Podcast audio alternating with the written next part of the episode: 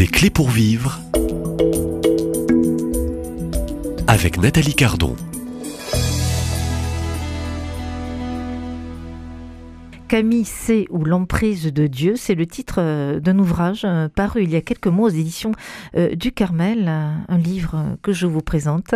Et je profite du passage cette semaine du directeur des éditions du Carmel, frère Baptiste Sauvage. Bonjour frère Baptiste.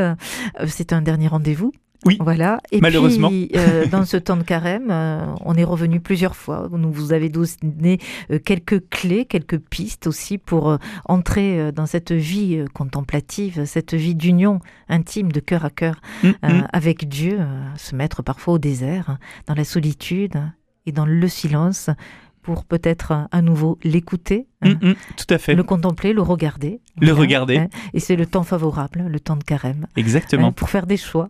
Je vous ai introduit au, au désert ou dans le la terre du Carmel, dit euh, le livre de Jérémie, pour que vous y goûtiez les fruits fruit de l'Esprit Saint que le Seigneur souhaite nous donner.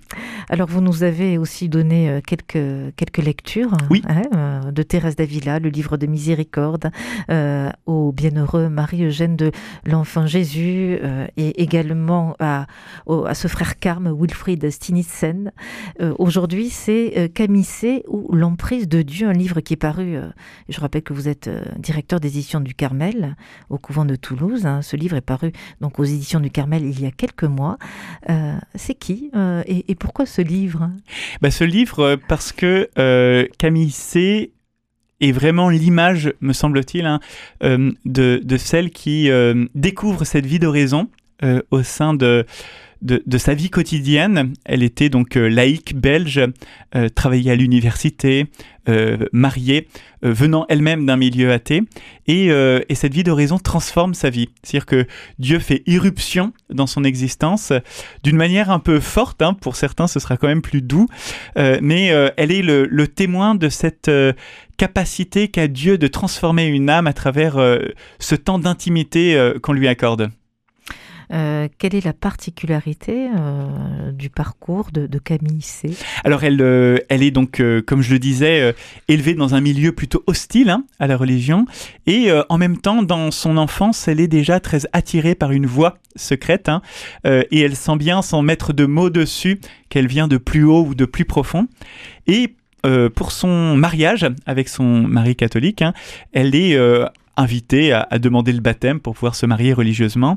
Et c'est à ce moment-là que le Seigneur intervient euh, dans son existence fortement, se manifeste à elle et, euh, et, fortement jusqu'au au point où elle vivra des expériences semblables à celles que décrit Thérèse Avila, c'est-à-dire des des saisies extrêmement forte de Dieu, d'où le nom, hein, emprise, c'est-à-dire euh, une manière qu'a l'âme d'être ravie en Dieu euh, et qui, euh, pour elle, très étonnamment, se manifeste au quotidien. Il y a cette fameuse histoire, je trouve que c'est la plus amusante qu'elle raconte, hein, où elle est à l'opéra, un opéra qui doit durer trois heures, et dès le début de l'opéra, elle n'est pas saisie par la qualité des chants, qui devait être très beau, j'imagine, mais par Dieu. Et donc, elle, pendant trois heures, elle est en Dieu. et elle, elle, elle sort de cette euh, de ce, moment fort hein, euh, sans avoir entendu de quoi il était question dans cet opéra. et donc euh, elle a réussi à cacher ces, moments un peu plus forts hein, d'emprise de Dieu et, finalement Dieu va prendre possession de son existence, la transformer jusqu'à vivre en elle d'une manière quand même plus habituelle et discrète et moins déroutante que les premières expériences du début.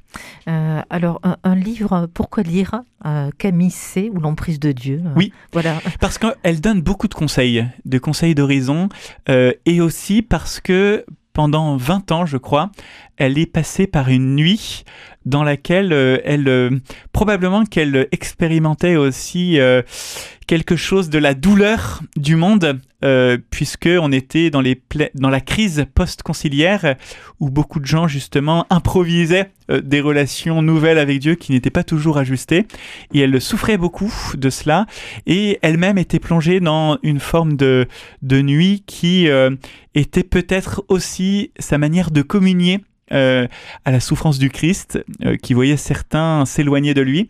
Et, et, pendant ce temps d'épreuve, eh bien, elle, donne des conseils pour rester accrochée à Dieu.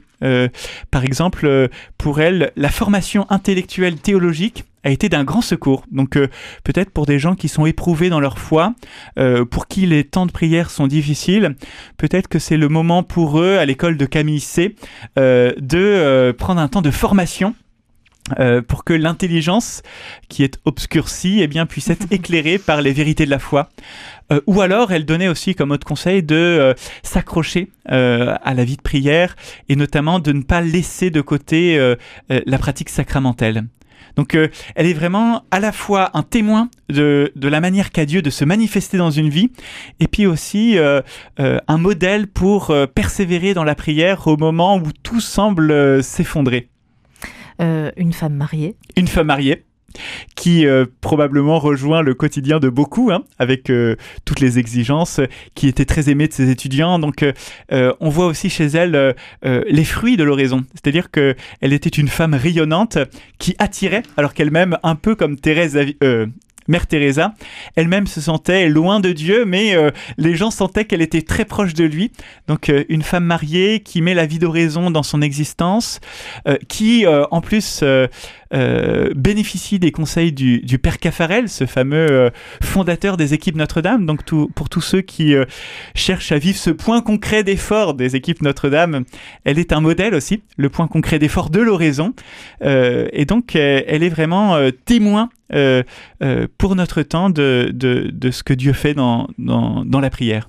Alors, il semblerait qu'elle parle souvent de son orgueil. oui, parce que c'est euh, finalement c'est, euh, on pourrait dire, je crois, l'acuité euh, d'une âme qui se rapproche de Dieu, l'acuité spirituelle qui perçoit les petites tâches que nous ne percevons pas.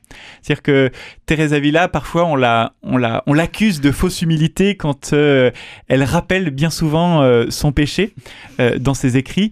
Et en réalité, je me souviens d'une belle image que donnait un, un, prêtre, c'est-à-dire que celui qui se rapproche de Dieu, il est un petit peu comme une Ferrari sur laquelle une, une, une égratignure va apparaître avec plus de gravité que sur une voiture déjà cabossée sur lequel on pourra faire n'importe quelle saleté, elle n'apparaîtra pas.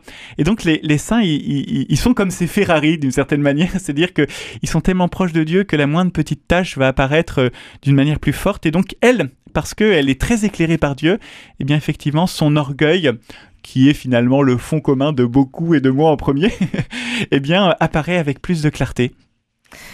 Euh, un livre euh, donc à conseiller. Oui. Euh, je, pense aussi à toutes, toutes les épouses, hein, toutes celles qui vivent cette vocation aussi du sacrement de mariage. Exactement. Donc, elle était enseignante, mais elle n'a jamais eu cette grâce d'avoir des enfants. Oui, alors euh, là aussi, elle est, elle est peut-être pour certains plus éprouvée sur ce plan. Euh, ça a été une de ses épreuves. Oui, c'est ça. Exactement. Plus des maladies, hein, notamment la surdité. Donc, euh, elle, elle, montre bien que justement de, nouvelles fécondités, de nouvelles capacités s'ouvrent au sein même de l'épreuve quand une âme se rapproche de Dieu. C'est-à-dire qu'il n'y a jamais de porte fermée avec Dieu tout peut devenir pour lui le moyen d'une transformation, d'une fécondité. C'est l'exemple qu'on a évidemment avec Jésus sur la croix, hein. euh, l'échec suprême aux yeux du monde, mais la victoire euh, de Dieu. Et donc dans, ces croix de l'existence quotidienne, pour elle, c'était donc l'infertilité, la surdité. Eh bien, euh, le mystère pascal, c'est-à-dire la victoire du ressuscité, peut se manifester dans nos vies. Alors on aura peut-être l'occasion, frère euh, Baptiste Sauvage, directeur des éditions euh, du Carmel au couvent de Toulouse, hein, de reparler de cette belle figure oui, à hein, connaître, hein. à connaître, Camille C. En tout cas, on peut lire ce livre, oui. Camille C. Euh, ou l'emprise de Dieu. On peut également lire. Vous nous avez présenté aussi ce religieux carme Wilfried Stinissen, caché dans l'amour, un manuel de vie carmélitaine.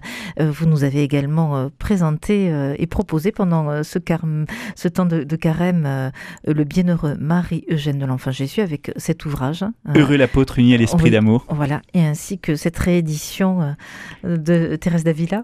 Exactement, le livre des miséricordes et le chemin de perfection apparaître bientôt. Alors ça c'est tout un programme de vie. Tout un programme. Donc c'est le temps de mettre en œuvre ce, ce programme de vie en vue de la vie éternelle. Exactement. Frère Baptiste Sauvage, merci de vos interventions. Euh, au plaisir de vous. Euh, retrouver, hein, je l'espère. Espérons-le. Euh, très prochainement avec tous les saints du Carmel. Exactement. merci à vous.